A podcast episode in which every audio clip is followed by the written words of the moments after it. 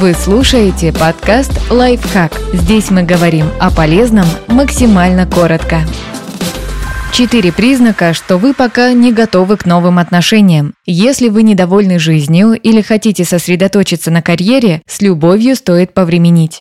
Вы пробыли в отношениях очень долго. Если вы уже несколько лет или даже десятилетий не были без пары, задумайтесь. Возможно, вам пора разобраться в себе, а не искать новую любовь. Некоторые из нас привыкли переходить из одних отношений в другие, но те, кто придерживается такой серийной моногамии, часто теряют себя и стремятся найти идеального партнера, который сможет заполнить этот пробел. Но вот небольшой спойлер. Его можно заполнить только изнутри. В таком случае лучше побыть одному и поработать над собой, пока вы не найдете подходящего человека.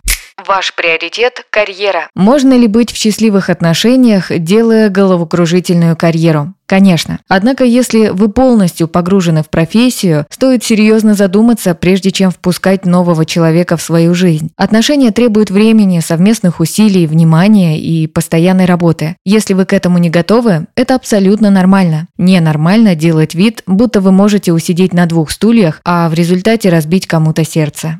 У вас натянутые отношения с окружающими. Вы стали чаще конфликтовать с близкими людьми, хотя раньше легко находили общий язык. Если ответ «да», то есть вероятность, что вы переживаете переходный период, испытываете стресс или столкнулись с выгоранием. Согласитесь, это не самое лучшее время для начала новых отношений вы недовольны своей жизнью. Создание жизни, которую вам искренне нравится вести в одиночестве, помогает удерживать личные границы и высокие стандарты и в отношениях. Если вы довольны своей жизнью, вы вряд ли впустите в нее тех, кто может все испортить. Неудовлетворенные люди часто ищут временные решения своих проблем. Возможно, если у меня появится партнер, я наконец-то обрету счастье. Подобные мысли приводят к тому, что мы выбираем первого попавшегося человека, лишь бы быть в Ведь нам кажется, что именно этого нам не хватает. Помните, что партнер может только украшать жизнь, которую вы уже любите. Если вы несчастливы наедине с собой, никакие отношения этого не изменят.